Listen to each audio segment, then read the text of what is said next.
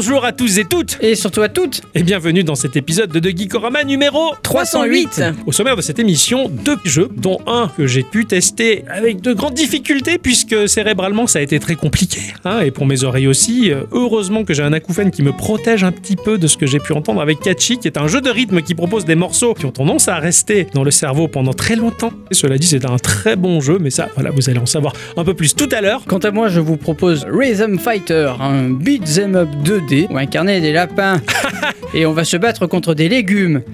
Ah, ça, c'est beau speech. Voilà, là, jusque-là, je veux vous vendre du rêve Ouais. ou pas. Mais jeu de rythme. Mais jeu de rythme quand Ça, même. c'est bon, ça. Quant à moi, dans la partie culture, on va pas parler de rythme, mais c'est dommage, si vous me l'aviez dit, j'aurais fait un effort. Oh. Ah bah oui, Bon, mais... c'était même pas concerté. Bah non. C'est vrai, mais on va finir d'expliquer la vie des yokai. En tout cas, je vais Ah. vous en citer quelques-uns pour vous raconter un peu d'où ils viennent et ce qu'ils veulent. Et pour conclure cette émission, c'est l'instant Dixon. Eh oui, à lui. tout à fait. Ouais. Je vous parlerai d'un certain Gonagai. Tu gardes le mystère. Eh oui, Surtout qu'on fait le sommaire à la fin, donc en fait on fait semblant qu'on garde le mystère. c'est ça.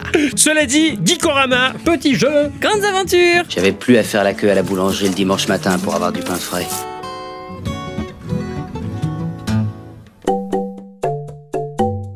Hello. hello mon cher Ixon, Ça va bien? Ça va Hello Ça va ma chère à bicyclette? Eh ben, mieux ouais. que vous, j'ai l'impression. Ah oui Je sais pas, vous êtes tout mou? Oh non. Ah non, non, c'est... Non, pas du tout. Ça va mon cher Ixon?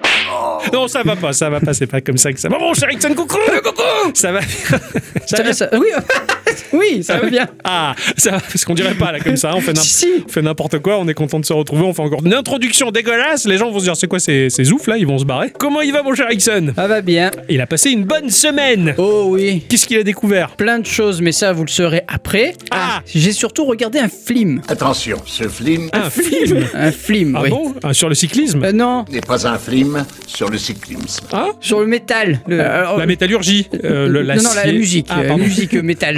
Euh, Voilà. Intéressant ça. Pas trop. Ah Parce que bon tout le monde en faisait des caisses en disant que c'était trop drôle et que c'était machin et ci et là. Et, oui, effectivement, il y avait des scènes un peu rigolotes. Ça, ça s'appelle Metal Lord, c'est disponible sur Netflix. Ok.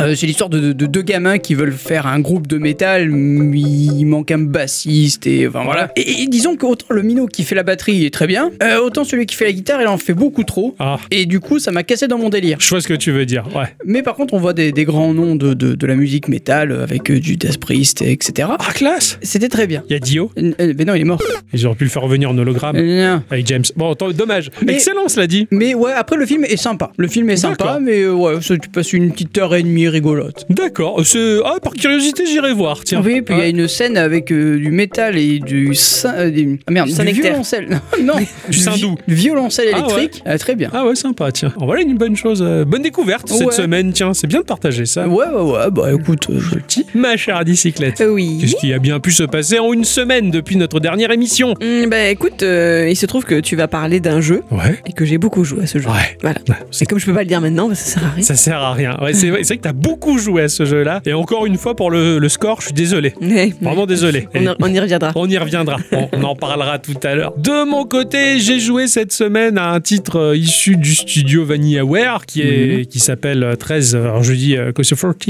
13 Sentinel. 13 Sentinels euh, Aegis Rim, hein, euh, rien à voir avec euh, notre cher euh, auditeur Aegis Valknut, Ah oui, le, le propriétaire de poupées gonflables. Pardon? Voilà. Et euh, ce, ce jeu-là qui me fait halluciner, qui est, qui est vraiment très riche, qui est vraiment incroyable, qui se situe entre le jeu de stratégie, le RPG et le visual novel, mais le récit est fabuleux. Visuellement, mais c'est incroyablissime ce qu'ils ont fait. C'est vraiment un jeu pour les dessinateurs, tant la, la patte est incroyable. Et bah, comme tous les jeux de VanillaWare, ça plaît énormément à un public de niche et, euh, et- ils sont toujours un peu sur le fil du rasoir parce que bah, leurs ventes, elles sont toujours ric-rac. Tu vois, ils le disent eux-mêmes. T'es un peu ric-rac. Ils sont japonais. Et euh, oh, la mauvaise blague.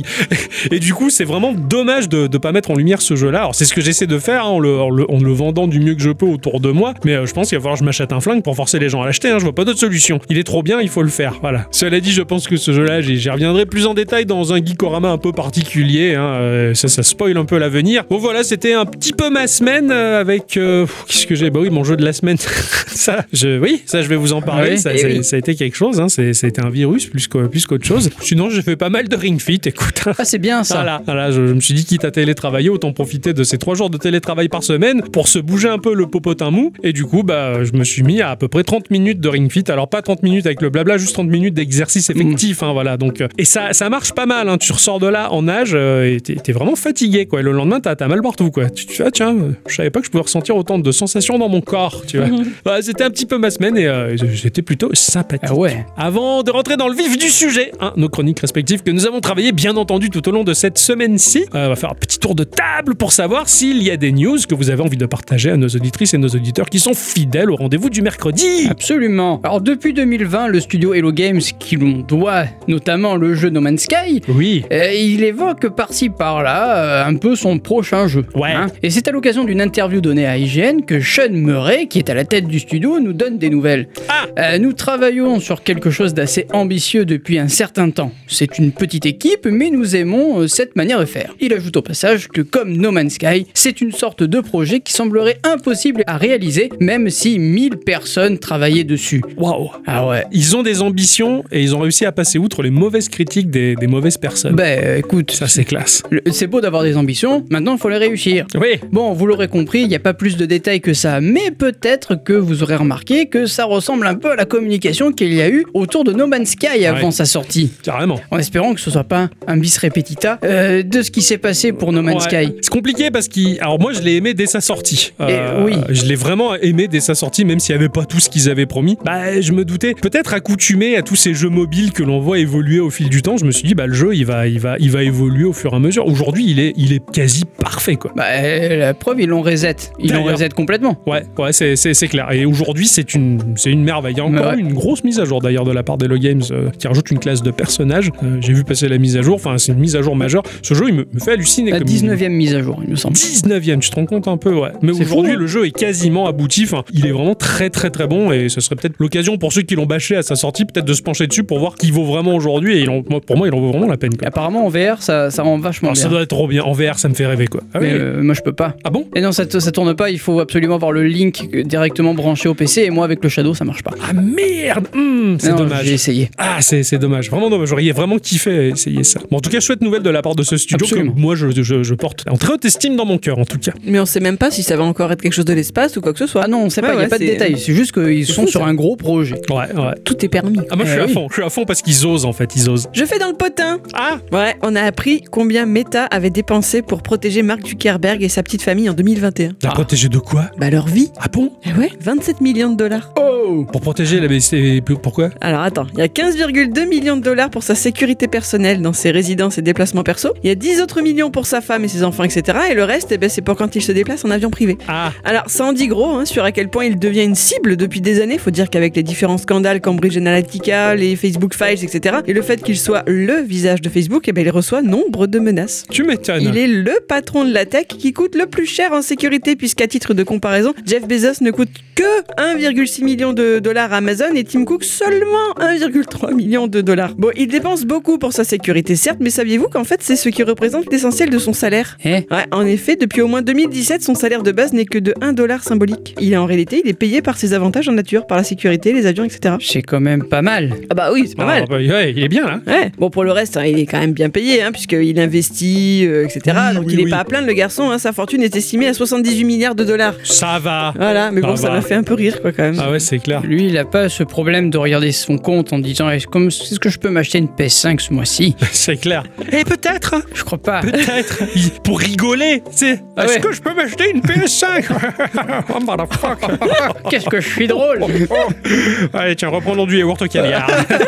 oh putain, le mec, qu'est-ce qui coûte cher juste pour le protéger, quoi? Le mec, l'écologie, je pense qu'il s'en fout. Ah oui, Oui, Oh, je oui, pense oui. qu'ils s'en foutent de tout. euh, Ouais. Je vais vous parler du jeu Biota proposé par le studio euh, Small Bros, les petits frères. Ah oui. Eh c'est du, c'est les petits frères. Alors, je suis revenu sur une période un peu douteuse de l'histoire parce que je me suis dit, tiens, je suis curieux. Le Covid, ça a été quelque chose, hein, ça a été la panique, et j'ai vu des discours pessimistes, mais du genre, et là, attention, c'est c'est pioché sur le volet sur Internet, des gens ont pu dire, mieux vaut acheter des flèches pour les arcs et les arbalètes parce que l'on n'est pas capable de fabriquer nous-mêmes des balles. Et vaut mieux récupérer les flèches sur nos proies quand l'apocalypse sera bien arrivé. Ou alors, le Covid euh, est le pire pire que ce qu'a été la peste. Il va me falloir des années, peut-être, pour me remettre des horreurs que j'ai vues à la télé. Ou encore, j'ai pu entendre j'emmerde les non-vaccinés. Et encore, euh, j'ai vu quelque chose d'incroyable. Il y avait le monde avant le Covid et il y aura dans très longtemps le monde d'après. Rien ne sera jamais plus pareil. Alors que j'ai l'impression que les gens euh, ont l'air aussi cons, si ce n'est plus qu'avant. C'est peut-être ça qui a faux. changé. Un florilège de citations qui attestent de toute la sagesse d'un peuple. Tout le monde était là, les yeux rivés vers les commerces d'information, tout ça au détriment total du véritable drame qui se déroulait sur l'astéroïde Horizon. Car euh, depuis qu'un astéroïde a frappé l'Amérique du Nord, les scientifiques ont analysé un nouvel élément, le viridium, qui offre des capacités fantastiques. Et d'ailleurs, on le verra bientôt à la sortie de l'iPhone 14 et euh, du téléphone Oppo 12, qui s'appellera d'ailleurs le Oppo Popo. On dirait Le viridium a permis la colonisation du système et les entreprises se sont lancées à la conquête de l'espace, de l'exploitation du viridium. Mais ça, personne ne l'a vu puisque tout le monde regardait BFM TV. Depuis, dans l'espace, euh, bah, tout est pollué des publicités et des logos des grosses entreprises et des colonies. hein. Il y a Apple et les gens qui n'ont d'autre choix de vivre sur ces colonies que dans des habitats épurés, ou Google où les gens sont filmés H24 et tout est dispersé et distribué pour des sommes colossales, Tesla où la colonie semble avoir 50 ans d'avance, ou Intermarché où la vie est moins chère, sans compter la colonie marginale de Geekorama Corp où il y a seulement trois appartements et où on y exploite la pomme de terre. Mais la plus grosse industrie restera V-Corp avec ses 75% de domination. Tout ça, bah, personne ne l'a vu parce que bah, tout le monde était occupé à savoir si on devait porter le masque verticalement ou de manière parabolique. Heureusement, Biota va nous rapporter tous ces faits car c'est un Metroidvania qui se passe sur cette étrange colonie qui a succombé à un virus bien plus dangereux qui prendra lentement le contrôle de la population, mais même de la terre et de la végétation. Et visiblement, ça menace l'intégralité de toutes les colonies qui se sont dans le système solaire sans que personne ne se doute de rien. Heureusement, on aura la possibilité d'incarner 8 membres, 8 mercenaires que l'on contrôlera à la volée pour s'adapter à la situation grâce à leurs compétences différentes. Un grand nombre d'armes sera mis à notre disposition, des véhicules et des mechas. Il y a une quarantaine de mineurs mutants à combattre et des scientifiques à sauver. En le tout va nous permettre de dévoiler les travers de V-Corp qui semblent pas assez étrangères à la situation catastrophique. C'est sorti sur euh, Windows aux environs de 8 euros et j'ai fait bien plus que mettre la pièce là-dessus et j'ai commencé à y jouer. Ah ouais, carrément. J'en pouvais plus, c'était a- trop bien. Il a pris de l'avance, hein. Voilà. Il s'en passe des choses, tu te rends compte, et personne ne le sait. Ah ouais, non, mais non. Ça parce qu'on regarde la télé. Complotiste. J'ai envie de rêver un peu. Ah A dit Octo. Je sais que vous aussi, vous avez envie de rêver. Ah oui. je fais- Alors. Je fais rêve sympa, moi. Ah on oui. pas les mêmes, attention.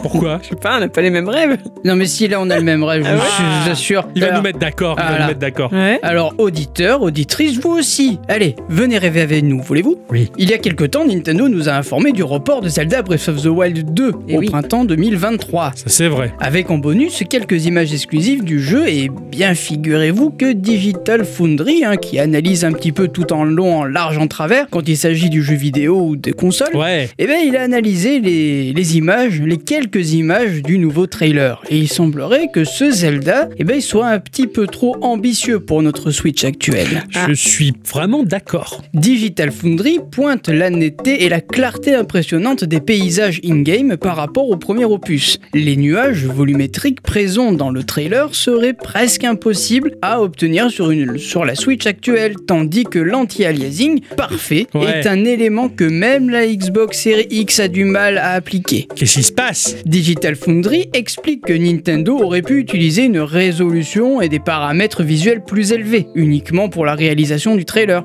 Une pratique qui n'est pourtant pas dans les habitudes du constructeur japonais. Tout à fait. Les vidéos mises en ligne par la firme Nippon reflètent presque toujours le rendu final euh, de ces productions. Il y a qu'à regarder le trailer de tous leurs jeux, hein, et plus précisément celui de Pokémon Arceus, même si c'est pas forcément du Nintendo. Oui, oui, non, non, mais c'est ça. Ils mentent pas vrai. Ils mentent pas sur la marchandise. Voilà. J'avais vu les trailers de Kirby, ça alias, et tu vois que au fond, les personnages, ils ont moins de frames d'animation pour conserver, on va dire, toutes les capacités de la machine à l'avant-plan. Voilà. Exactement. Il est également essentiel de préciser que le premier The Legend of Zelda Breath of the Wild était également sorti sur Wii U. Ouais. Sa suite bénéficiera donc forcément d'améliorations visuelles plus ou moins marquantes puisque son développement est uniquement effectué sur Nintendo Switch. Mais il n'est pas non plus totalement impossible d'imaginer que ce jeu pourrait tourner sur une nouvelle console. Eh oui. C'est-à-dire soit une, la fameuse Switch Pro, ou même alors là, carrément, une Switch 2. Ah oui. Et là, le rêve, Le rêve commence. Le rêve commence. Beau. Il est bleu. Ah oui. Ah oui. Ah oui, non, j'avoue que oui, c'est plutôt pas mal. C'est vrai que moi aussi, je m'étais fait la réflexion, je fais quand même, euh, graphiquement, il envoie du lourd. Mhm. On auscultera ça de près. Tout à fait, de très près. Je mettrai mes lunettes. Moi aussi. Le saviez-vous, quand Apple lance un nouvel iPhone, son objectif est d'attirer les clients Android en leur dépliant un tapis rouge et moelleux. Oui. Ouais. Grâce à une application téléchargeable sur le Play Store depuis des années et appelée Move to iOS, qui permettra à l'utilisateur de faciliter ce changement en transférant des données. Yep. Eh bien ça y est, Google enfin réplique et a lancé cette semaine sa propre application tapis rouge intitulée Switch to Androids. Elle vous permettra de récupérer de façon rapide et sécurisée vos photos, vidéos, agenda, répertoire, mais vous guidera aussi au travers d'autres étapes pour ne rien louper, comme la désactivation d'e-message pour ne rater aucun SMS ou pour récupérer vos photos stockées sur iCloud et les transférer directement sur Google Photos. Voilà, ça vient juste de sortir, ça n'a pas fait trop de pub autour de ça et c'est toujours bien de savoir que ça existe. Bah, c'est clair. C'est bien qu'il y ait plusieurs écosystèmes proposés bien sûr. et que chacun prenne le, le- le sien. Je vais vous parler du jeu Janitor Blades proposé par le studio Corpus. Ah, pour moi, Janitor, c'est dans Scrubs. J'ai jamais assez regardé. Ce n'était pas la meilleure idée, mais vous étiez pressé de rentrer à la maison après tout. Alors, euh, cela semblait être un raccourci, et puis vous voilà dès lors à rouler dans cette forêt épaisse en pleine nuit. La canopée étouffante ne laisse entrevoir aucune étoile et aucun rayonnement satellite pour votre GPS. Cela va faire des plombes que vous roulez sur cette mauvaise route et faire demi-tour, bah ça serait con quand même parce que bah doit bien y avoir une fin à ce chemin après tout. C'est ce que j'ai vécu l'autre jour. Au-delà, l'asphalte nécrosé, la nature semble avoir perdu son essence bienveillante et attend patiemment l'inévitable, l'accident.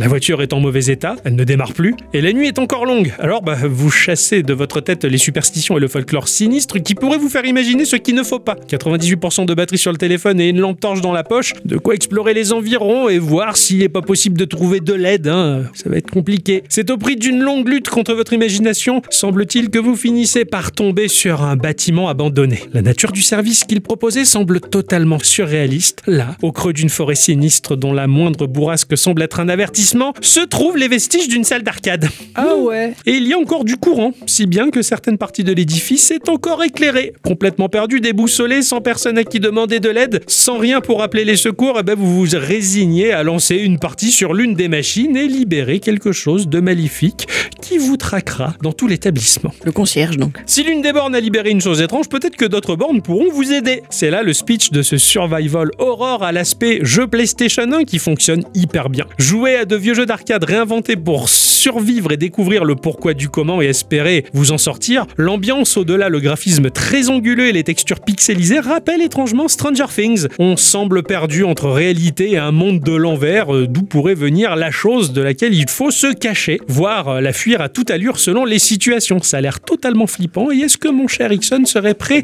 à avoir les miquettes pour sauver sa vie en jouant à des bornes d'arcade? Oui. Il est convaincu Une hein photo de Miquette. ah. C'est sorti sur Xbox, sur euh, Windows, pour un prix environnant les 12,99€. Ah ouais, c'est pas cher. Mais ça a l'air quand même sacrément flippant. Ouais, Même c'est pas si- grave. Si c'est de la PS1, eh, il y a vraiment du Silent Hill là-dedans. brrr. voilà, c'est tout ce que ça m'a fait, quoi. On va faire les Miquettes. Ah ouais, ça a l'air sympa. C'est ainsi que se conclut ce petit tour de table, les enfants. Oui. Nous allons rentrer dans le vif du sujet. Cette semaine, les enfants, j'ai joué à quelque chose qui s'apparente à de la drogue dure. Ah oui, Et encore, la cocaïne à côté, c'est très doux. ah oui. Ah ouais. J'ai joué à un truc qui s'appelle Catchy. Catchy. C'est Mimi. hein. Ah oui, c'est Mimi, mais tout est Mimi là-dedans. C'est sorti sur iOS et Android à un prix euh, d'environ 0 euros. Oh, c'est bien. Voilà, c'est pas cher. Ça a été édité et développé par un même studio qui s'appelle Laserdog. Ah D'ailleurs, le logo, on voit un gros toutou qui fait. C'est un studio indépendant britannique composé de Simon Wren Shaw et Rob Allison. Ils sont sur le marché depuis environ 2012-2013 et proposent des jeux assez attractifs qui ont eu leur petit succès au sein de notre émission, hein, puisque dans l'épisode 20, ce cher Erickson avait parlé de PKT Ball, cette espèce de jeu de tennis arcade qui était très sympa et très fluide, ou dans l'épisode 24, ce cher Erickson avait parlé d'un jeu qui s'appelait Opico. Ah oui, c'est vrai. C'est le même studio qui propose ça. Il propose aussi un jeu qui s'appelle PUC. Puc, le fameux code. PUK, c'est ça. Où là, c'est une sorte d'Angry Bird simplifié. Ou euh, un jeu qui s'appelle Alone, un jeu qui est trop dur pour moi. Je voulais le tester pour Geeko, mais c'est compliqué. C'est une capsule spatiale qui, est, euh, qui va se déplacer horizontalement. Et euh, faut maintenir ton doigt pour qu'elle remonte, mais si tu lâches ton doigt, elle redescend. Et donc, faut passer dans des endroits très étroits. Ah oui. Comment Flappy Bird Ouais, un peu, un peu Flappy Bird, mais là, tu fais pas des pattes, pattes, pattes. Tu l'as juste appuyé, ça monte, tu lâches, ça redescend. Ah oui, Ça monte, ça- Très, très compliqué. En fait, c'est un peu comme les niveaux sous-marins de Mario. Une Non, petite- il faut Ah ouais, faire là, il faut, faut continuer à appuyer. Ouais, c'est ça, ouais. c'est pas la même chose. Mm. Catchy est un jeu de réflexe, ah, mais pas que. Ah. Va mettre un voile de mystère autour du jeu, quoi.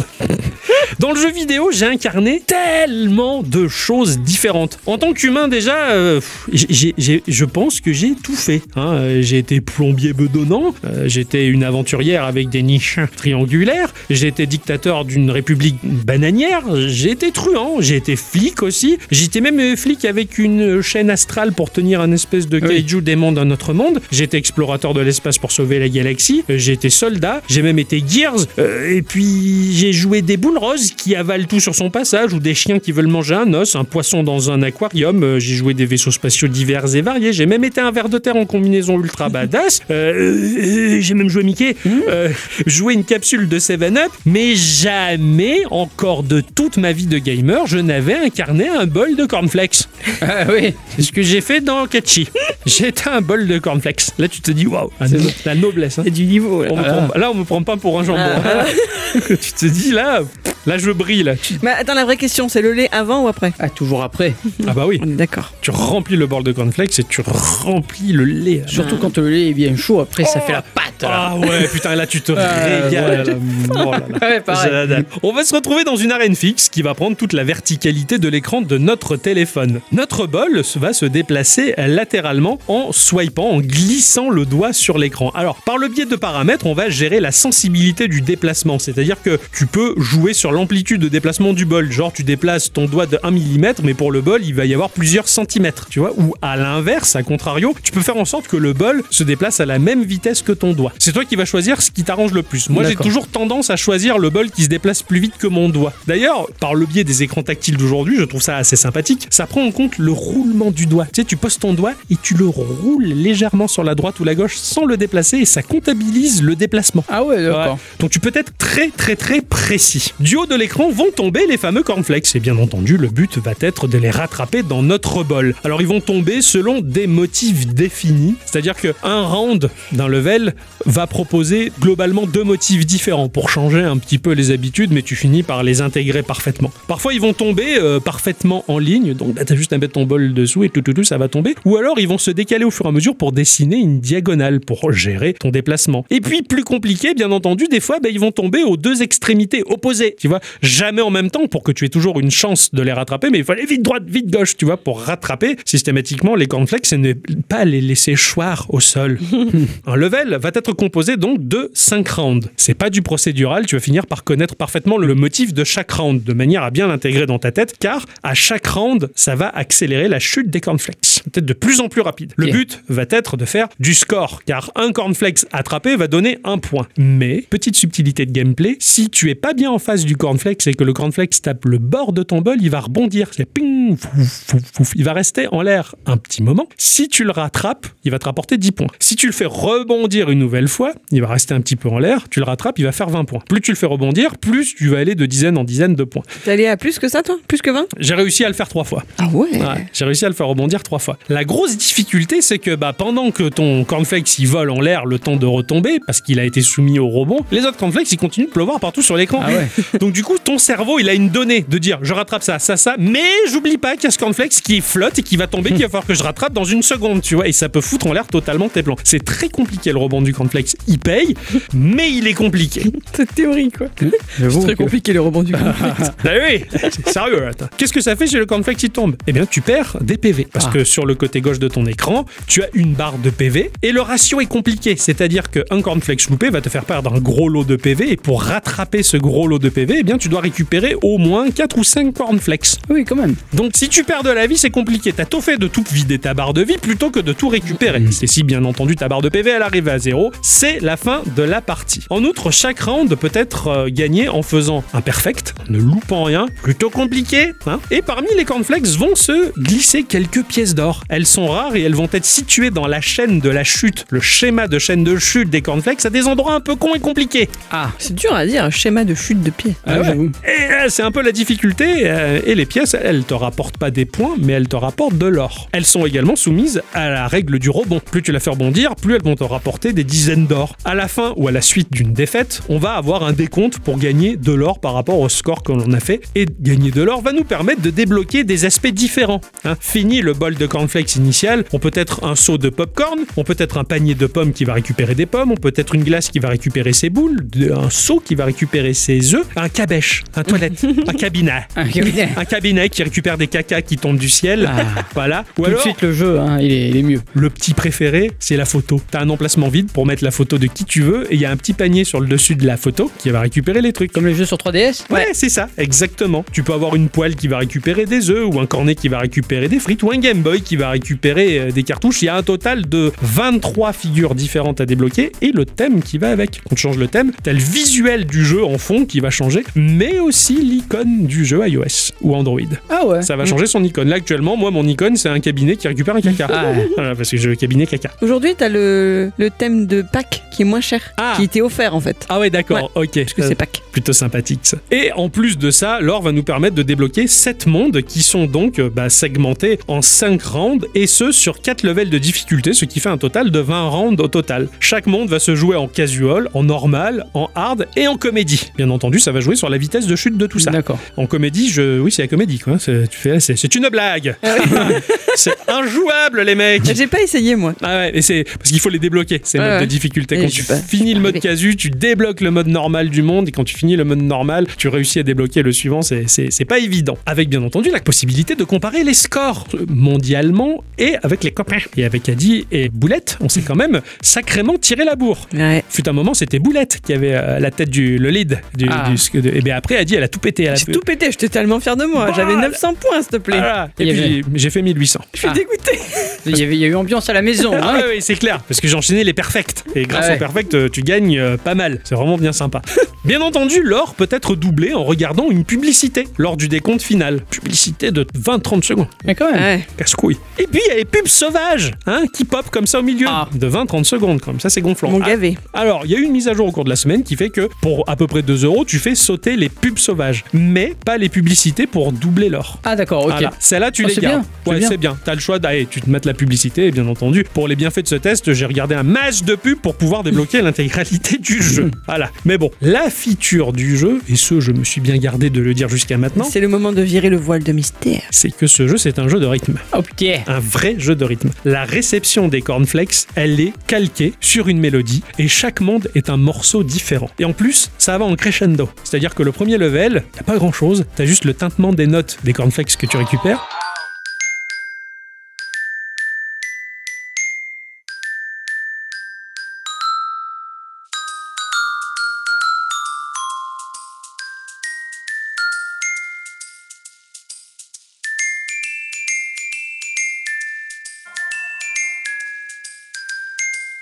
Le round 2, t'as un petit ukulélé derrière qui accompagne, avec un peu plus d'instruments.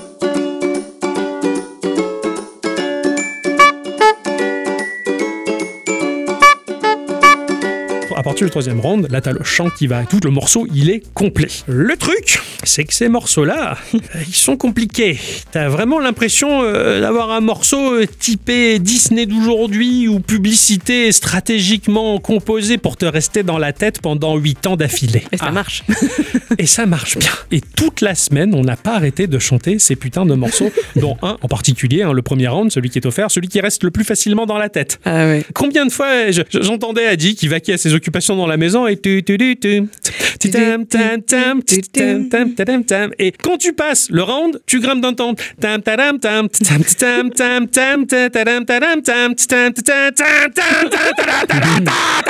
t'en peux plus tu es ta gueule tu vois t'en as marre quoi. Ah. je suis content de m'être débarrassé de ce jeu mais cela dit je reconnais quand même la qualité de ces morceaux qui sont très sympas En tout cas, moi j'ai tenu un bureau de vote tout un dimanche et j'ai chanté ça toute la journée. J'en pouvais plus. J'en pouvais plus, c'était affreux. Et les morceaux sont sympas. Il y en a un qui est un peu stylé 8 bits, qui sonne très bien. Ils sont tous très bien. Je vais me passer quelques petits extraits, bien entendu, pour vous faire mourir. Mais vraiment, après, les morceaux étaient excellents. Et le jeu de rythme en lui-même, il est vraiment super bien foutu. Et justement, euh, l'or que l'on récupère pendant la chute des cornflakes, l'or, lui, il va faire des petits tintements ou des notes ou des nappes différentes, comme si tu jouais un autre instrument. Mhm. À un moment, il y avait un morceau qui sonnait un peu rock, scorpion, tu vois. L'or que tu récupères, ça fait les nappes synthétiques, tu vois. C'était trop trop bien. Vraiment, c'est vraiment bien foutu le jeu de C'est la récompense. Ouais, le jeu de rythme est très bon. Visuellement, il est typé jeu flash. Alors, c'est compliqué, j'ai l'impression aujourd'hui de dire jeu flash parce que bah, pour les nouvelles générations qui se pointent, le flash est en train de totalement oui. disparaître. Donc, ça, ça rime à rien. Cela dit, c'est des animations par pivot, mais c'est très, très, très détaillé avec le peu d'éléments visuels qu'il y a. Tout est kawaii. Il y a des petits visages soumis partout. tu veux. Même la barre de vie, elle sourit. Tu vois, les, Ah ouais. les petits cornflakes quand ils tombent par terre, ils ont les yeux en croix, ils sont, ils sont pas Ils sont- bien. Tu vois, voilà.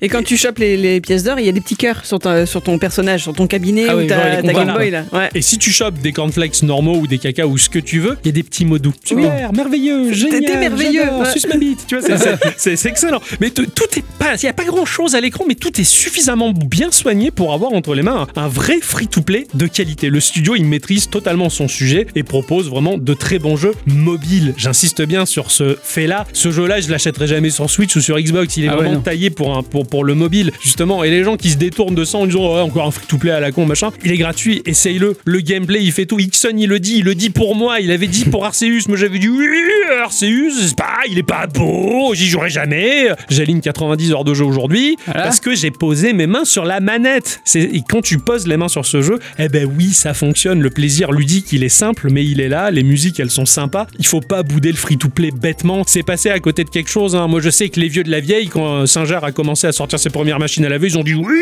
machine à laver, jamais de la vie, et puis ils continuent à, à- au battoir, tu vois. C'est comme la pétanque, ça a l'air con. Mais une fois que t'as les boules dans la main, et dit comme ça, je sais que c'est bizarre. C'est un plaisir. C'est là. C'est un plaisir, c'est vrai. Donc voilà, Catchy, il est vraiment excellentissime, il est magique, je le désinstallerai pas de sitôt. Il me manque encore un tout petit peu de contenu à débloquer au niveau des apparences des trucs là. Et, euh, et voilà, puis c'est bien de se tirer la bourre. Oui. It's all about you, the happy things you do. And I'm catching that feeling from you. Oh, how my feelings grow. My heart may well explode. And do you think about the things we could do when I'm catching with you? Cause I'm something with you. I'm happy. Oh, yeah, I'm so happy. I'm happy just catching with you.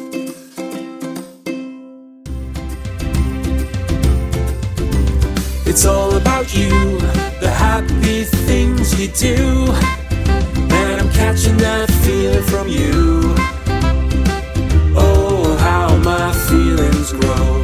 My heart may well explode.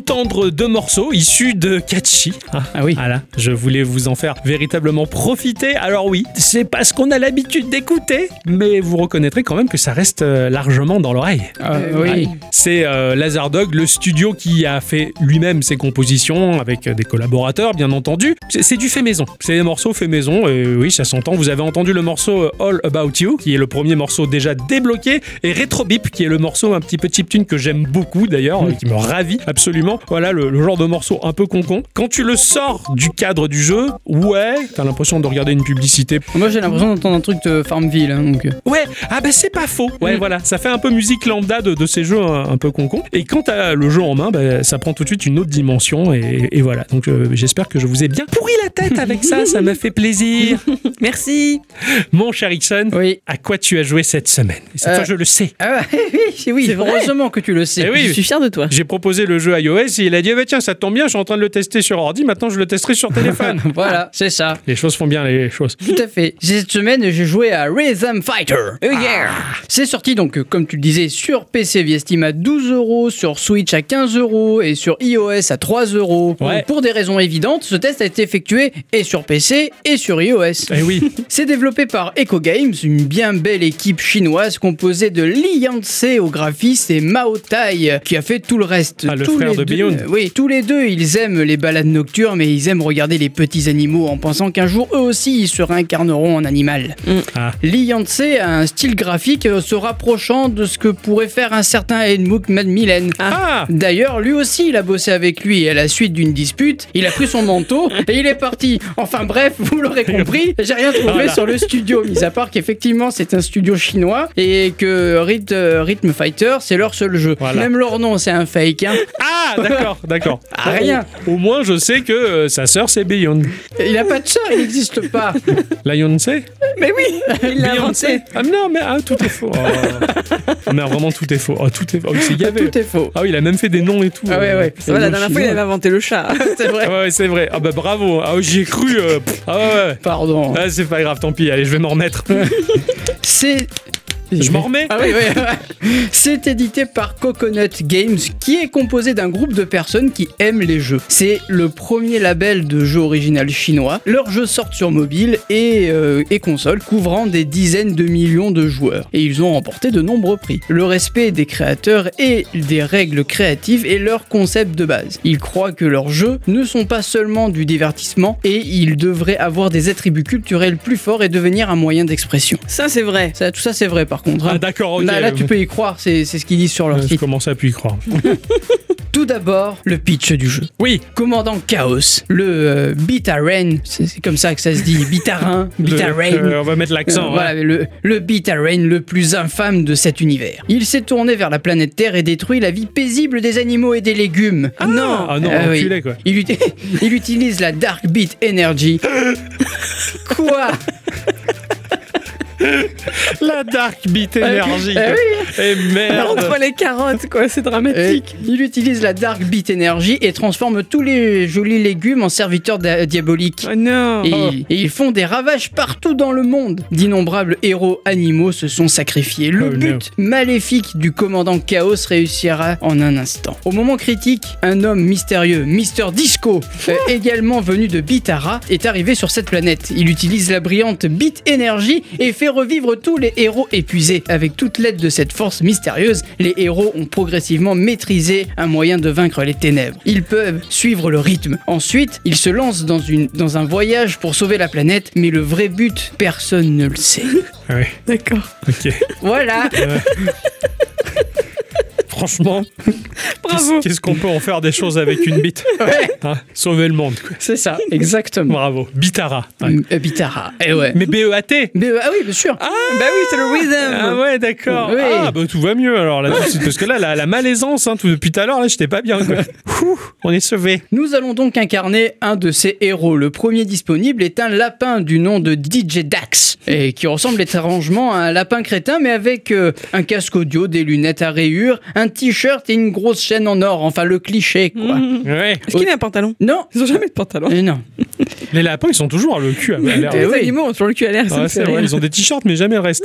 Au début du jeu, nous allons avoir droit à un petit tuto, histoire de savoir comment le jeu se joue. hein, et c'est un peu déroutant. Nous avons à faire ici un beat'em up en 2D, vu de côté, et nous allons devoir avancer en rythme, à la manière d'un Crypt of the Necrodancer. Ah, marrant ça. mais en un peu moins compliqué. Ah, Nous allons avoir en bas à droite de notre écran plusieurs touches, une permettant d'avancer, une autre euh, permettant de faire une roulade et deux autres boutons pour utiliser les armes secondaires. ouais. Et au centre de ces boutons-là, tu as l'attaque principale. Là où j'ai été un peu dérouté, c'est sur le demi-tour. En effet, pour faire demi-tour dans ce jeu, jeu, en bas à gauche de l'écran, il y a un petit switch que tu vas faire aller de gauche à droite qui te permet de faire pivoter ton personnage. D'accord, donc un, un petit interrupteur. Ouais, c'est ça. Ça alors Un joystick. Ouais, ouais. un ouais. joystick qui va à gauche et à droite. Ça alors, faut faire. pi- Ouais, ok, ok. Voilà, au, au lieu d'avoir un système euh, classique avec une croix directionnelle sur le côté te permettant d'aller de, de gauche à droite, bah là non, en fait tu vas sauter avec le bouton de saut pour avancer et si tu as un ennemi qui est derrière toi, bah pouf, tu switches vers la gauche et ton personnage se retourne et tu, tu Ok. commences à le fracasser. C'est marrant, il y a une touche dédiée au retournement quoi. Ouais, c'est ça. Ah, C'est- et C'est c'est un peu bizarre au début. Au Mais début, après, tu dis, le prends en putain, Ouais, carrément. ah ouais, d'accord. Pour combattre les terribles carottes et autres méchants légumes, il faudra pas comme dans Necrodancer les cogner en rythme, mais il faut se positionner à côté d'eux et utiliser la commande d'action pour eh ben, les taper, le tout évidemment en rythme. D'accord. Alors si on les touche pas en rythme, ça va les toucher, mais ça leur fera moins de dégâts. Les attaques secondaires, elles font plus de dégâts et peuvent changer au fur et à mesure que l'on avance. Ouais, ok. D'ailleurs, il y a un système de cartes à collectionner et qui sont perdues à la fin de la run qui vont te permettre d'augmenter les dégâts, les résistances, etc. C'est des cartes que tu vas avoir dans ton inventaire. D'accord. Alors oui, j'ai employé le mot run car je vous l'ai pas dit. Le jeu, eh ben c'est un roguelike. Effectivement, à la mort de notre personnage, tout est reset et un nouveau niveau et un- de nouveaux objets sont générés aléatoirement. D'accord. Dans les niveaux, on va trouver des coffres et ces coffres, se- selon la couleur, ça va symboliser la rareté. Plus le coffre est rare, plus il y a des choses dedans, comme de l'argent, des cartes ou des armes. Ce que j'ai bien aimé d'ailleurs, c'est que ce ne sont pas des coffres comme on a, comme on a l'habitude de voir. Ouais. Ce sont des coffres comme à la banque. Ah oui, ouais. d'accord. Tu sais, D'accord. avec le truc que tu tournes ou le Ouais, code, la, la- enfin, la voilà. molette des sous-marins là, ouais. C'est c'est ça. Et- oui, c'est vrai que ça, Oui, ça non, fait oui, penser oui, à c'est- ça. Moi je vois ça. Et ça, par contre, eh ben, j'ai bien aimé. On aura aussi accès à une mini-carte qui nous permettra de trouver euh, le méchant boss ou euh, de pouvoir te téléporter. C'est D'accord. espèce de système de voyage rapide. Parce que oui, le jeu, il est bien en 2D en vue de côté, mais il y aura plusieurs embranchements à prendre pour visiter l'intégralité du niveau. On pourra euh, bifurquer vers le haut, vers le bas. Tout ça, le jeu va nous l'indiquer. Ok, d'accord. Les marchands, euh, alors il y a aussi des, donc, des marchands qui vont nous permettre, grâce à de l'argent, de pouvoir acheter soit des points de vie qui sont sous forme de nourriture, soit des armes ou des choses un peu plus rigolotes. Enfin voilà. Il y a un truc sympa aussi, c'est que il y a un carlin qui va aboyer au rythme de la musique, qui nous rappellera un peu le marchand de Crypt of the Necrodancer. Ah ouais, d'accord. Ah, Ouais. C'est marrant ça. Il y a aussi un autre type de marchand qui lui va nous vendre des grosses armes, mais au prix d'un peu de santé. Ah ouais, faut choisir. Voilà. Ouais, d'accord. Oh, le choix, le choix est compliqué. Le choix est compliqué, mais ça en vaut quand même le coup.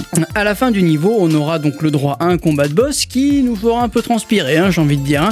Les boss sont rapides avec pas mal de patterns à analyser et il faudra jouer beaucoup de l'esquive et des armes secondaires. Ouais. Mais franchement, c'est faisable. Euh, honnêtement, le- notre personnage a beaucoup de PV. En bas de notre écran, d'ailleurs, tu as la barre de PV qui, au début, je crois que tu as 1000 PV. Et avec les cartes et les améliorations, Ouais. franchement, ça, Ouais. c'est faisable. D'accord. Si l'on gagne contre le boss, il y a une espèce de secoupe volante qui viendra nous récupérer, nous emmener au niveau suivant. Par contre, euh, si on meurt, eh ben, on va se retrouver au hub du jeu, qui semble être le laboratoire de Mister Disco, où on pourra upgrade nos personnages, Ah. acheter des objets pour démarrer la run un peu plus facilement, et bien d'autres choses. D'accord. Des, des- alors, c'est des objets que tu achètes et qui sont permanents ou tu les perds quand même si tu recommences? Euh, non, tu les perds si tu recommences. Ouf, chaud, ouais, quand même. Ah ouais, Ouais, tu t'équipes et tu te dis, allez, en espérant que cette run-là, elle soit bonne, quoi. c'est ça. Ouais, C'est compliqué. ça. Euh, le jeu est franchement assez joli avec une patte graphique très fine. Alors c'est pas du pixel art mais c'est très soigné. Les décors sont jolis et variés et on va avoir droit au désert, la Chine, le Japon,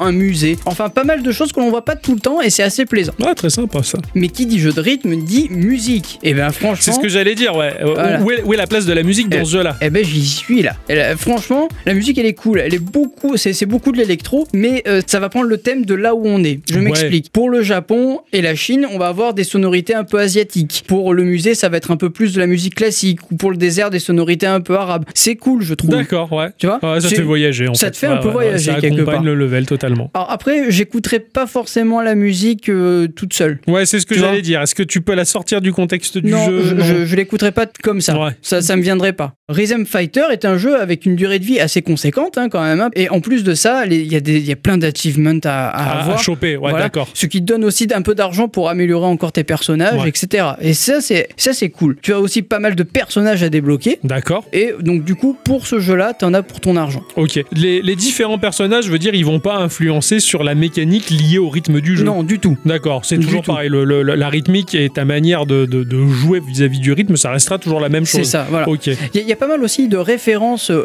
à, à la pop culture, j'ai envie de dire. hein. Ouais. Par exemple, tu as une arme qui va ressembler à une, à une arme secondaire qui va ressembler au, au, au bras de, de Megaman. Tu sais, Oui, là, son arme à feu. ouais, ouais, carrément. Euh, en fond, dans le premier niveau de tuto, tu vas avoir une espèce de grosse pancarte avec une pomme mais croquée des deux côtés.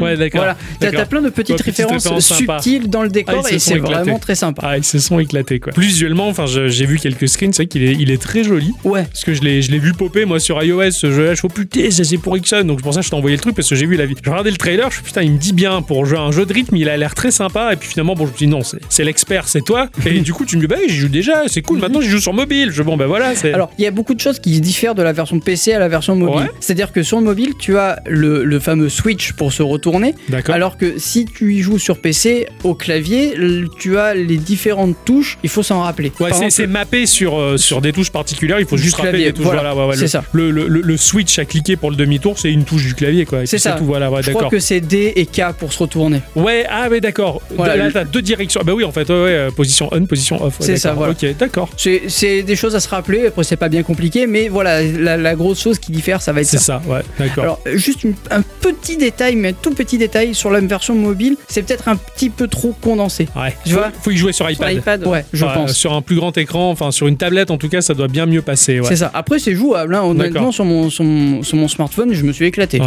Et ouais. avec le smartphone, tu peux y jouer à la manette ou pas? Euh, j'ai pas essayé. Mm. J'avoue, j'ai pas essayé parce que ça se joue vraiment bien avec, le, En tactile, avec ouais, le tactile. Ouais. C'est clair. C'est clair que le- le- la précision, on n'en parle même plus. C'est c'est tellement acquis la précision des écrans tactiles d'aujourd'hui. Je pose cette question d'un point de vue. euh, je sais que c'est débile de faire ça, mais par exemple, quand je jouais à Genshin Impact, je jouais à la manette sur le mobile, mais le mobile était branché sur mon écran d'ordi pour avoir une grosse fenêtre. Ah. Voilà, c'est c'est juste pour ça. Je, je sais, c'est pour ceux qui n'ont pas d'ordi en fait. Tu vois ce que je veux dire ouais, ouais. Voilà. Ou qui ont acheté le jeu sur mobile et qui n'ont pas envie de l'acheter sur ordi, mais jouent en plus grand. C'est une façon de faire. J'ai- pas tenté. J'avoue que c'est pas un truc qui m'est venu parce que ça, ça se jouait tellement bien euh, Ouais, sur le canapé euh, comme ça. bah que, euh, que je comprends. Je ça m'est pas tout fait. c'est pour ça que moi j'ai toujours des questions cons. hein. Ah non, mais t'as t'as raison de c'est ça, préciser. c'est ça. Mais ce qui, est, ce qui est bien justement, c'est d'avoir autant de possibilités aujourd'hui pour jouer. hein. Je veux dire, ne serait-ce que quand tu as une Smart TV aujourd'hui, bah, tu peux directement euh, caster ton téléphone sur ta télé et jouer directement là-dessus Mm. et avoir une manette tactile, on va dire. Enfin, il y, a plein de possibilités très sympathiques, on va dire, qui arrangent le, plus grand nombre et c'est- tant mieux quoi. Et euh, je vois ce que tu veux dire. Moi, souvent aussi, j'ai des petits jeux mobiles où, où l'image, elle est les, les commandes sont tellement condensées sur ce petit écran que je me dis attends, bah, je prends l'iPad. Alors moi, j'ai un iPad mini, il est plus petit, mais quand même, il y a plus d'espace et c'est vrai que c'est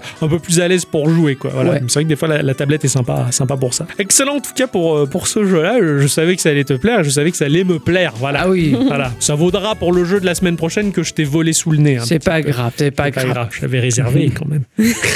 A mis la pièce. Ma chère à bicyclette, Oui. je veux savoir la suite de ton instant culture. Oui.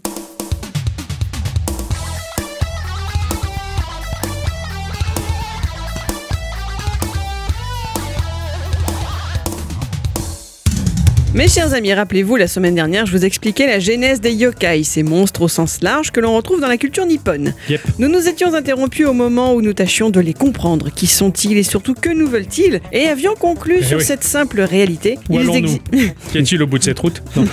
Ils existent pour appuyer chacune de nos peurs, se nourrir de nos malaises, les encourager, voire les décupler. Les folkloristes et historiens japonais utilisent le terme yokai pour désigner les phénomènes surnaturels ou inexplicables pour ceux qui en sont témoins. Durant l'époque d'Edo, de nombreux artistes ont créé des yokai, soit inspirés du folklore, soit directement depuis leur imagination. hein. Certains n'ont ainsi aucun fondement. Ah ouais, d'accord. Ouais, Il y en a qui sont sortis, euh, c'est fictif quoi. C'est ça. Ce qui est par contre commun à tous et toutes, C'est surtout à toutes. c'est leur comportement. Celui-ci varie sur une échelle toute personnelle allant de l'espièglerie à la malveillance. Ça me fait penser à quand mon petit frère me cassait les pieds petits et que les adultes me répondaient qu'il était juste taquin. J'ai une toute autre opinion de lui maintenant. C'est un yokai. C'est ça. Il est pardonnable. Pour poursuivre cette visite guidée du monde des yokai, eh bien quoi de mieux que de vous en présenter certains Ah bah oui. À l'occasion, les yokai portent chance ou malchance à ceux qui les rencontrent. Ils ont ordinairement des pouvoirs surnaturels, la métamorphose étant le plus courant. Ceux qui ont cette capacité-là s'appellent des obake, leur nom venant du mot bakelu qui signifie transformer. L'idée de transformation est quelque chose qui va complètement de soi pour les japonais, hein, puisqu'elle est directement reliée au concept de la nature et qu'elle-même est changeante. hein. les saisons, la météo, le jour, la nuit, rien n'est immuable. Donc pour commencer, citons un yokai de la catégorie obake et notamment le Kaza Obake qui plaît particulièrement Octocom. Ah oui. Tout à fait. Il prend le plus généralement la forme d'une ombrelle refermée, unijambiste, cyclope, mais avec deux bras. Il aime se pointer les jours de pluie quand les gens n'ont pas de parapluie. Soit il se fait passer pour un parapluie lambda qui, quand vous le passerez au-dessus de votre tête, se mettra à vous chatouiller les oreilles. C'est tout? Ah oui, soit il va sautiller derrière vous pendant un petit moment pour pouvoir réussir à vous lécher la joue. C'est un taquin. C'est Ouais, quand même sacrément dégueulasse. alors, alors moi, Ka- Kaza Obake, je l'ai vu la première fois. Donc, c'est là où on parle d'acculturation au Japon, surtout en France. On était très client par le biais du manga importé par le Club Dorothée. Mais les jeux vidéo aussi y ont, y ont, y ont largement contribué. C'était dans euh, Mario Land 2 sur euh, Game Boy, dans le level de la sorcière. Donc, euh, ça fait un petit cimetière, tout ça. Et effectivement, il y a Kaza Obake qui se promène, c'est un des adversaires. Si Mm. tu veux, mais moi, j'avais euh, 11 ans, 12 ans, je jouais à ça, ben, j'ai vu un parapluie avec un œil, quoi, et avec une tongue, tu vois, ben, je l'ai tué. Je sais plus que- dans quel autre jeu vidéo, mais je l'ai vu repopper dans d'autres jeux vidéo, dans un manga, et là, je me suis dit, attends, mais je l'ai déjà vu. Et j'ai commencé à faire le lien, et c'est là où j'ai commencé à faire des recherches, et je me suis aperçu qu'effectivement, bah oui, c'était euh, c'était un yokai, et en fin de compte, c'était pas un adversaire lambda imaginé euh, par un stagiaire de Nintendo, tu Ah vois. non, non, non. Je- et ça m'a fait rigoler. Je me merde, en fait, cette image, j'y suis accoutumé. Je le reconnais, mais je sais même pas ce qu'il y a derrière, quoi, tu vois. Et ben maintenant, je le sais. Il chatouille les oreilles et il lèche les joues. Hmm, c'est son délire. Cependant, le Kazaobake n'apparaît dans aucun conte traditionnel. Il fait partie de ceux qui sont issus d'histoires inventées. Ou alors on le voit juste sur des illustrations. Ouais, d'accord. En tout cas, les enfants adorent le gribouiller. Il a sans doute été inventé pour faire peur aux gamins. Il apparaît dès le Moyen-Âge japonais. Ah oui, quand même. Eh oui, il apparaît à l'époque Edo. Il est le plus connu des yokai objets, car oui, même les objets peuvent finir par avoir une âme, même s'il s'agit d'une âme fantôme, et ce à force d'être utilisés par ou de vieillir à côté des humains. D'accord. Ah oui, donc en fait, ça date quand même. hein. Eh oui. Il a été inventé, mais il y a longtemps, quoi. Et c'est ça. On appelle ces objets aussi des tsukumogami. La définition est assez controversée, mais en gros, cela pourrait être le terme appliqué à n'importe quel objet qui a atteint son centième anniversaire, devenant ainsi vivant et conscient de soi. Alors il y en a un des tsukumogami euh, reconnus, il y a une horloge, une râpe, un pot à saké. Il y a le miroir qui est sympa dans son genre, l'ungai kiyo. Le yokai à l'intérieur manipule son reflet pour ressembler à ce qu'il préfère, et tout humain qui se regarderait dedans ne verrait que la version monstrueuse de lui-même. C'est génial. Je suis pas sûre. pour revenir à Kazaobake, on le retrouve effectivement souvent dans la culture populaire. Pour en citer quelques exemples, hein, dans Yokai Watch, un yokai appelé Parasolal n'est autre qu'un Kazaobake. On l'a aussi vu dans Ranma 1,5, dans Pompoko ou encore dans la franchise vidéoludique des D'accord, Voilà, il d'accord. est euh, dans plein plein d'endroits. Faut absolument que je me chope un Yokai Watch sur, sur 3DS. Je- toujours- ils sont très jolis graphiquement. J'ai jamais fait ce jeu-là et je, je veux absolument voir ce que c'est. Changeons de catégorie pour employer un mot qui va plaire à Octo aussi, les Oni. Oni? Oni. Eh Ah oui, c'est Oni. l'autre l'autre barjo là sur, sur Instagram qui, qui vit au Japon et qui fait, qui fait le con. Alors à l'origine, tous les esprits, fantômes et monstres étaient connus sous le nom de Oni. La racine du mot Oni signifie cacher ou dissimuler. Les Oni naissent lorsque des humains vraiment méchants meurent et finissent dans l'un des nombreux enfers bouddhistes. Ils deviennent alors les serviteurs du maître des enfers, Enma. Ils prennent l'apparence d'un démon Oni dont le seul plaisir est la torture et le meurtre d'humains. Ah ouais, sympa. J'ai déjà eu l'occasion d'en évoquer avec vous dans l'instant a dit de notre épisode 293. On rend responsable les Oni de diverses calamités. Vous savez, c'était celui où on, on leur jette des haricots.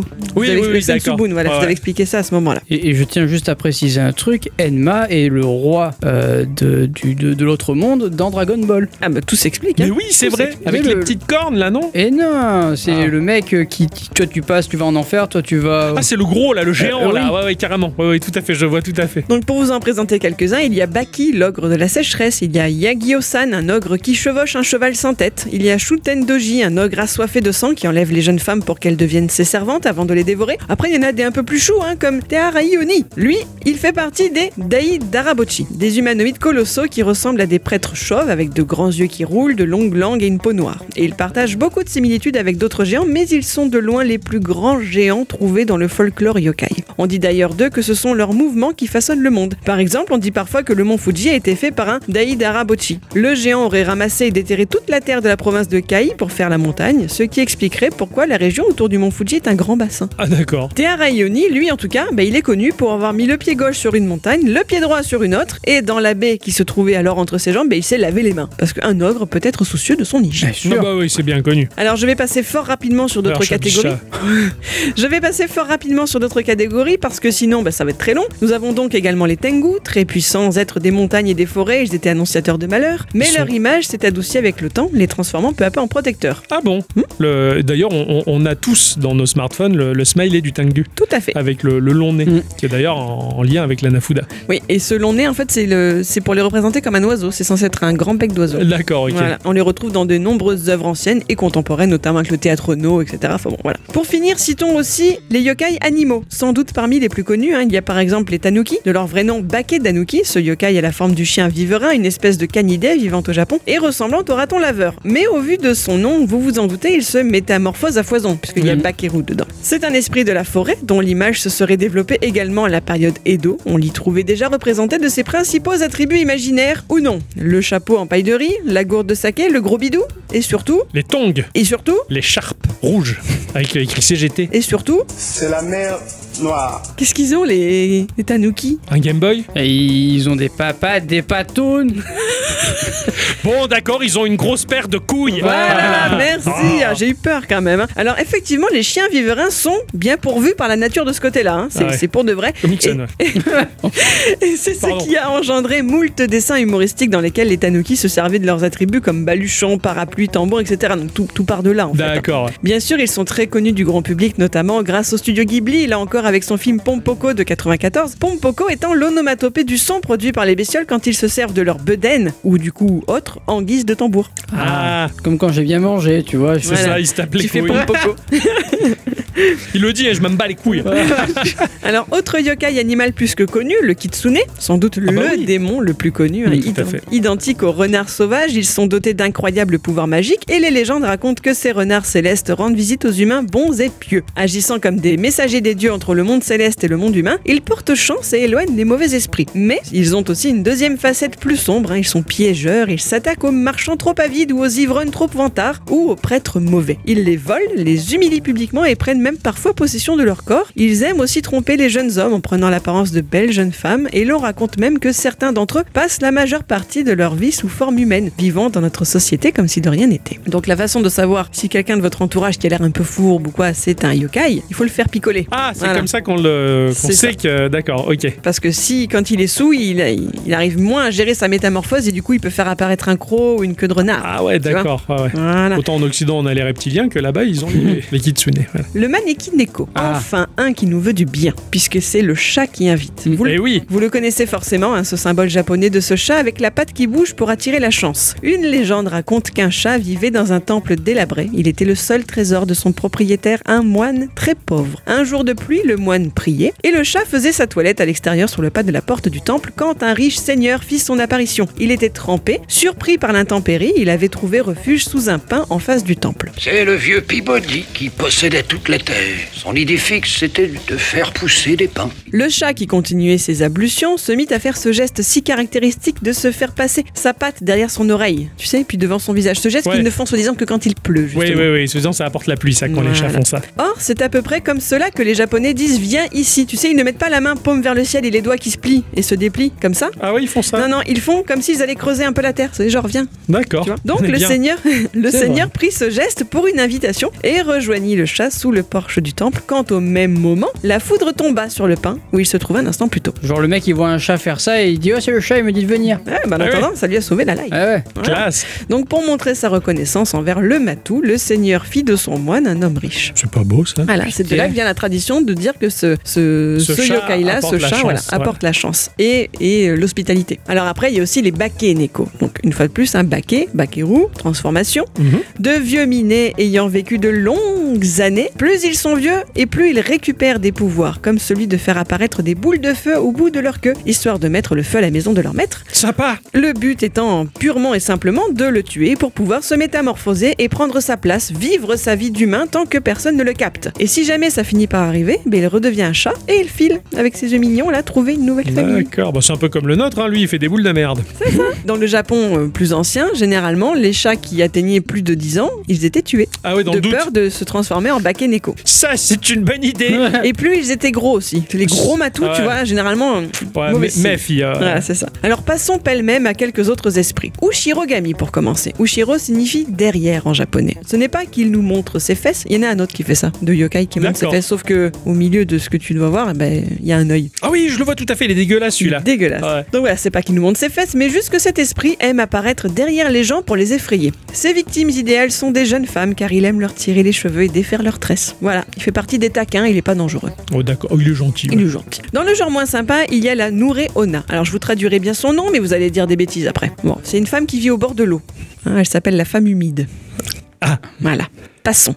Elle Ah est bon un peu comme une sirène. Quoi? Passons quoi? À la suite. Ah bon, d'accord. J'ai pas compris, il y a un truc à censurer Bah, femme humide. Elle Ouais. est humide, quoi. Ah, ah, c'est trop drôle. Bon, c'est bien, c'est très sage, bravo. Je suis fier de toi. Pas, elle sort de l'eau donc. Enfin. Oui, bon, ça va. J'ai rien dit, hein. Ah ouais, moi je, cher- je cherche une explication dans tes yeux, tu vois. Non, mais y a pas à chercher euh, midi à 14h. Femme, humide, humidité, femme. Pas se transformer, putain Attends, je- pas se transformer en garçon. Ah bon? Comme dans Ranma 2. mais- Non, c'est trop mignon. Putain, vous me perdez là, je- J'y comprends rien, je suis trop naïf, foutez-moi la paix. La suite, enchaîne, enchaîne. Alors elle est un peu comme une sirène, sauf qu'à la place d'une queue de poisson, vous trouverez celle d'un immense serpent. Elle se promène le long des rives en tenant un paquet dans les bras. Et elle va demander à celui qui croise sa route de lui donner un coup de main en lui tenant son bébé. Le bébé en question, quand il se retrouve dans les bras de l'apostrophé, est soit mort, soit en pierre. Sympa. En tout cas, il se met à peser hyper lourd à un point que le porteur se retrouve cloué sur place, incapable de le lâcher. L'occasion idéale pour la Nouré Ona de s'enrouler autour de son corps pour finir par le vider de son sang. C'est sympa. Oui. Parlons du Suiko, le tigre des eaux, ou encore du Kappa. Celui-ci, vous devez le connaître. Ah oui, le kappa. Voilà. Ils vivent tous les deux dans les eaux peu profondes. Le kappa est un peu cool, là où le suiko est carrément méchant. Il a la taille d'un enfant, des griffes sur les genoux et le corps recouvert d'écailles aussi épaisses que celles d'un pangolin. Son truc à lui, attraper un humain se promenant trop près de l'eau, le noyer, le vider de son sang, manger son âme et recracher son corps. C'est dégueulasse. Pour l'éliminer, heureusement, c'est très simple. Ou pas. Il faut récupérer le corps de l'une de ses victimes, lui construire une hutte en herbe sur la berge pour laisser son corps se décomposer à l'intérieur. Parce que le Suiko, très fier de sa mise à mort, ne pourra pas s'empêcher de danser autour de la hutte et pourrira en même temps que son dernier repas. Malin, hein? Mhm. Ah ouais. Le kappa, vous savez ce qu'il faut faire pour s'en débarrasser. Donner un concombre. Effectivement, il faut être soit tellement poli avec lui qu'il sera obligé de respecter l'étiquette en se montrant poli à son tour. Son crâne est un creux contenant de l'eau, et bien en s'inclinant pour faire une révérence, celle-ci va couler, ce qui causera sa perte. Et l'autre solution, sinon effectivement, ils adorent les concombres. Donc Mais- toujours avoir un concombre sur soi. Ça, je l'ai appris dans Tokyo Ghostwire. C'est incroyable, c'est oui. génial. Donc tu vois la fois où je me suis promené avec un concombre dans les rues de Toulon. C'était pour nous protéger. Voilà. Voilà. Et on m'a jamais dit merci. hein. T'as vu chez nous le nombre de tranches molles qui ont de l'eau entre les, entre les oreilles? Ça peut aider. L'amabi, c'est une sorte de sirène également avec de longs cheveux, un bec d'oiseau et trois queues de poisson. C'est un yokai prophète qui émerge de la mer pour deux raisons. Soit annoncer une bonne récolte, soit une terrible pandémie. Dans ce dernier cas, si on lui montre un dessin là, le représentant, ben on évite d'être contaminé. Du coup, depuis deux ans, hein, beaucoup de gens ont dessiné ce yokai afin de se protéger du Covid. Excellent. Et on le trouvait représenté partout, sur les masques, dans les sushis, sur les biscuits, censé agir comme des talismans. Et le ministère de la Santé du Japon l'a adopté comme mascotte lors de ses campagnes contre le Covid. C'est rigolo. Ouais. C'est ouf, hein. Nourari Ayon pour finir. Son nom signifierait la gourde glissante. Là aussi, il n'y a pas de blague. Hein. Non. Et il aurait la forme d'un bon vieux tout fripé. Mais ce serait surtout le plus puissant de tous les yokai. Un de ses petits noms signifiant commandant suprême des monstres. Il apparaît la nuit entouré d'une sorte de cour et il choisit une maison où s'installer comme si c'était son chez lui. Si c'est votre foyer qu'il a élu, eh bien tant pis pour vous. Il n'y a absolument aucun moyen de s'en débarrasser. Il va falloir l'accueillir comme un membre haut placé de la maisonnée jusqu'à qu'il se décide à partir de lui-même. Oh la vache C'est un squatter. C'est ça. Pour conclure, si jamais vous souhaitiez rencontrer quelques-uns de ces êtres, le mieux serait d'assister à une Yaki Yako, littéralement la parade nocturne des 100 démons. Selon la tradition, chaque année, les yokai prêtent d'assaut les rues pendant les nuits d'été pour une sorte de fanfare et de danse ambulante. Ça aussi, on le voit dans Pompoko. Et ça aussi, on le voit dans Tokyo Ghostwire. Mm. Tu m'étonnes. ouais. Bon, par contre, les humains qui croisent cette procession meurent. Oui. À Ah. moins d'être protégés par des parchemins d'exorcisme écrits à la main par un lanceur de sorts ou chanter le sortilège magique Katashi Aya, Ekaseni, Kurini, Tameru, Sake, Tei, Ashiei, Ware, Shiko, Nikeri. Voilà, il n'y a plus qu'à, hein, Tous ensemble, CGT. C'est ça, ça fait- ça fait très. Je connaissais pas l'air, excusez-moi. Ah, excellent. Ce qui est rigolo, c'est que pour nous, bah, ça nous semble folklorique et, te- et tellement loin de notre culture qu'on voit, on voit ça d'un air mignonné, on a le sourire en coin, ils sont, ils sont mignons à croire tout ça. Mais chez eux, bah, c'est vrai que ça a un impact tout à fait différent. Par le biais du jeu vidéo, je Mm. pense qu'on est, et par le manga aussi, on est souvent confronté à ça sans forcément s'en rendre compte en fait. Tout à et, fait. euh, et c'est terrible parce qu'il doit y avoir plein de codes et de choses très subtiles que l'on voit pas parce qu'on n'a on n'a pas cette connaissance-là. Bah, peut-être que par le biais de ton instant culture, maintenant, on sera un peu plus éveillé à Et tout oui. ceci et je capterai un peu mieux. Voilà. Mais peut-être, hein, on verra bien. Ah bah moi, je capte mieux. Moi, ce qui m'amuse avec tout ça, c'est que c'est vrai que finalement, tout ce qui est mythologie ou folklore, bah après, dans l'univers entier, ça se recoupe un peu. Tu vois Ouais, ce que je veux dire je suis d'accord. veux dire, ces histoires-là, on pourrait tout à fait les retrouver chez des, pour les elfes et les lutins en Irlande ou. euh, Carrément. Enfin, c'est. Je Ouais, ça très rigolo. Il y a des similitudes, et ouais, c'est juste les noms qui changent et un peu les aspects, mais globalement, c'est pareil, quoi. Et même délire. C'est bien pour ça que Adi et moi, quand il pleut, on ne prend jamais de parapluie. Bah jamais. On va pas se faire lécher les oreilles. Hein. C'est clair. Bah. Parce qu'on se le fait nous-mêmes. Alors, Il y en a qui aiment ça, mais. avant de conclure cette émission, mon cher Ixon, Ouais. les projecteurs sont braqués sur toi, Oui. les filles hurlent, Ah ouais. c'est ton instant à toi. À moi. Prenez un moment pour écouter l'instant Dixon. Ça claque, c'est l'instant Dixon. L'instant de qui? À moi.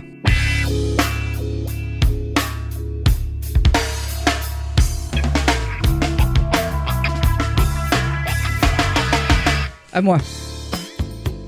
Ah, bon, ben voilà. Ces derniers temps, on a beaucoup parlé de monstres géants, de tokusatsu, des yokai, le Japon, tout les ça. kaiju Et vous le savez, moi j'adore les robots géants. Ah, et le premier personnage qui me vient quand on parle de robots géants, eh ben je pense directement à un grand nom dans ce domaine. Et c'est Kiyoshi Nagai, ou plus connu sous le nom de Go Nagai.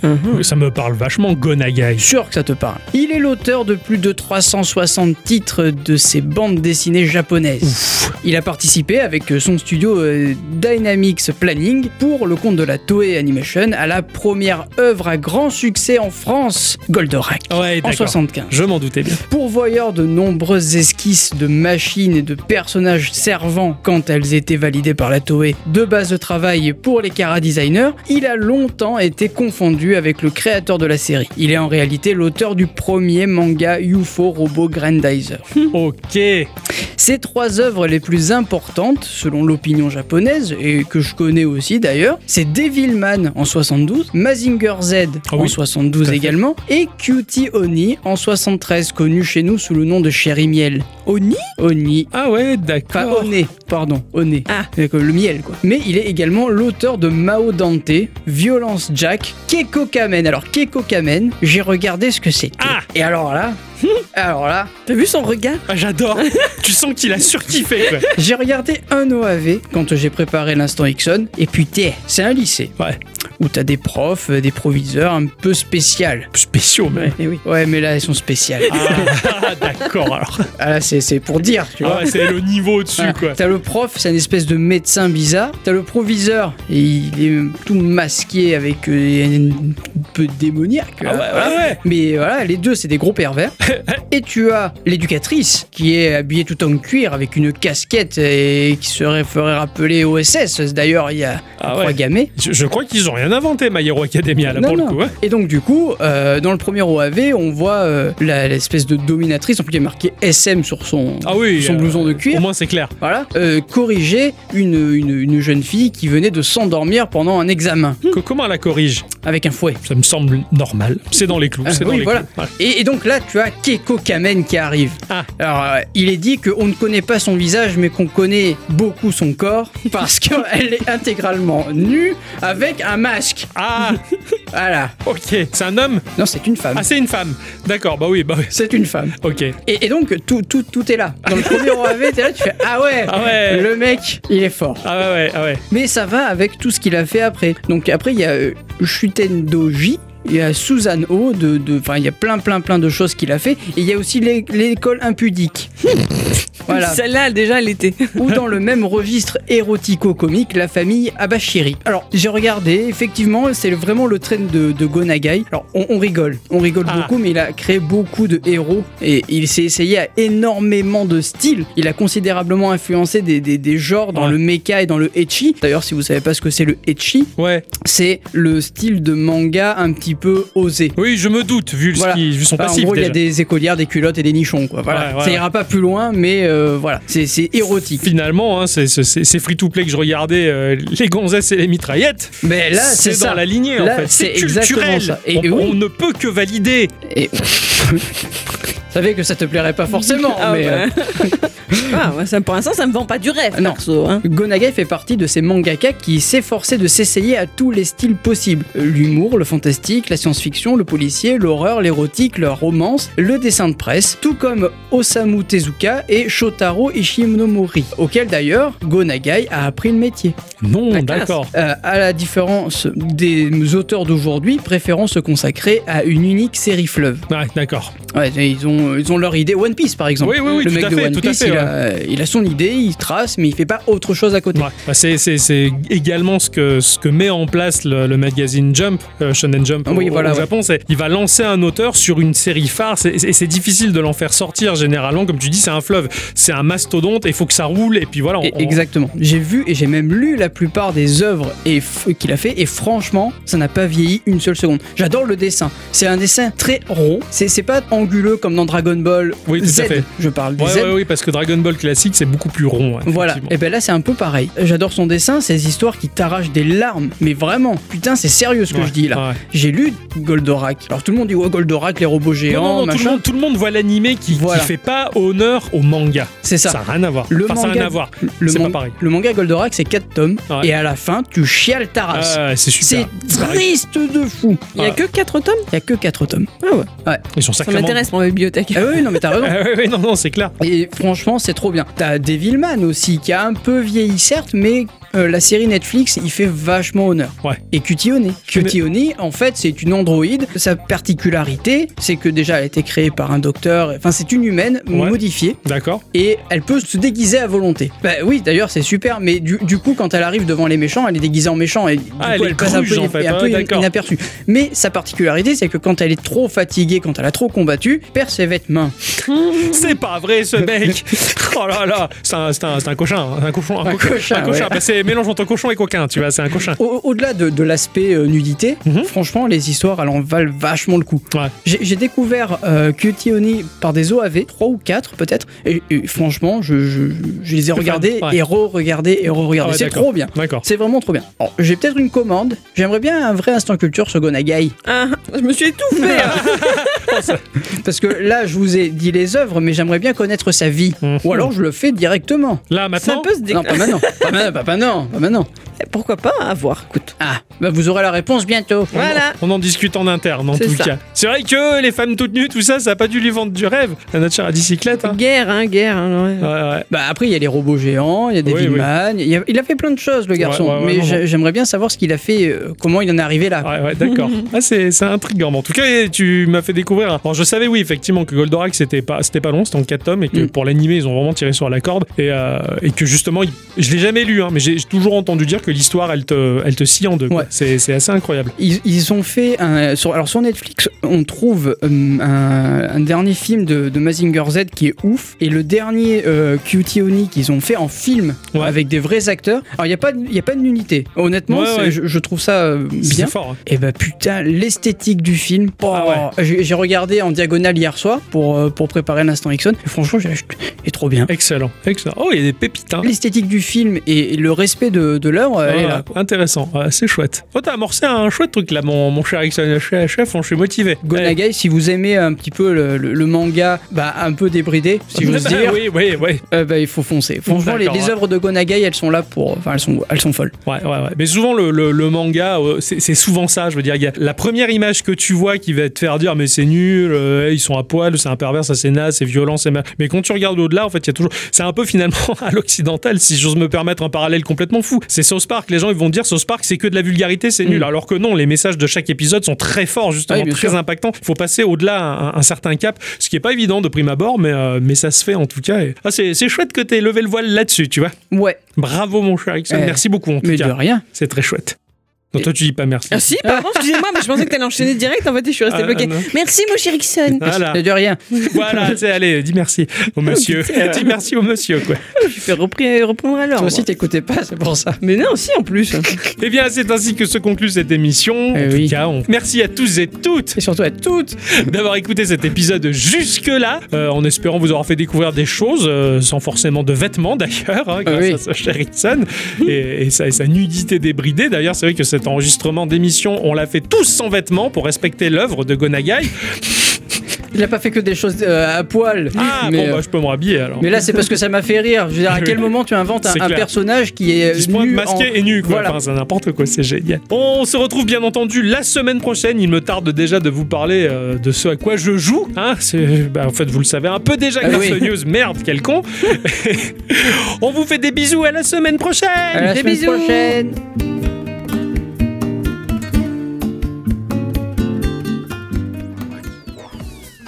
Un jeu qui ira loin, ça ne se voit pas au premier coup d'œil. Chez Geekorama, nous avons décidé de donner sa chance à chacun d'eux. Geekorama, le premier podcast des petits jeux.